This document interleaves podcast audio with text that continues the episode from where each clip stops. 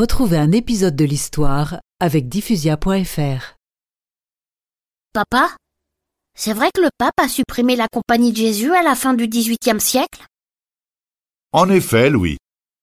Le pape cède aux rois européens et dissout la compagnie de Jésus le 21 juillet 1773.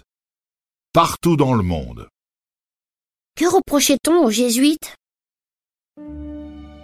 En fait, le pape n'avait pas la puissance et l'autorité qu'il a de nos jours. Il n'avait rien à reprocher aux jésuites. La bulle papale dit Il est à peu près impossible que la société des jésuites subsistant, l'Église puisse jouir d'une paix véritable et permanente. Ce qu'on peut traduire par euh, Les jésuites ont raison, mais comme ils ouvrent leur grande bouche et que ça déplaît au roi, c'est toute l'Église qui risque d'être harcelée par ces rois.